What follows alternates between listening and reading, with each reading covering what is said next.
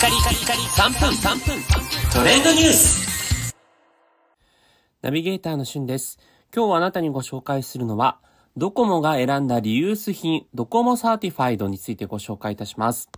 えーこちら、新しくドコモより新サービスとして、えー最近話題になっているものなんですが、ドコモが認認定したリユース品のスマホを使えるということで、えー新品でスマホを買うよりも、まあ、コスパよく買えるというようなサービスになっています。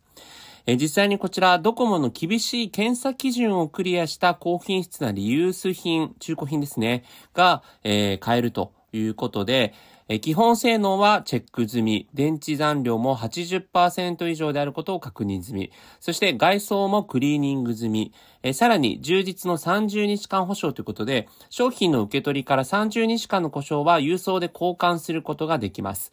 えまたですね、携帯保証サービスも加入可能ですので、えーもしね、えこのリユース品を買った後、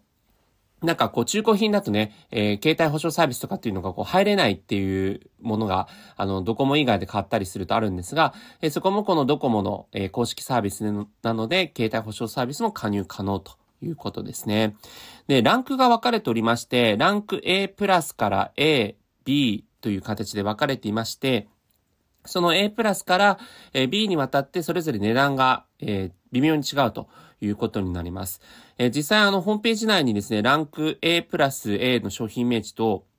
それからランク B の商品イメージのね、写真も載っているんですが、ランク A とかですと、まあ、目立つ傷や汚れが少なく綺麗な状態のもの。ランク B だと細やかな傷や汚れや使用感があるが、まあ、比較的状態が良好なものっていうような形になってるんですね。で実際に例えば、えー iPhone 11A プラスの 64GB だと6万5千円というところが、えー iPhone 11B、B クラスのやつだと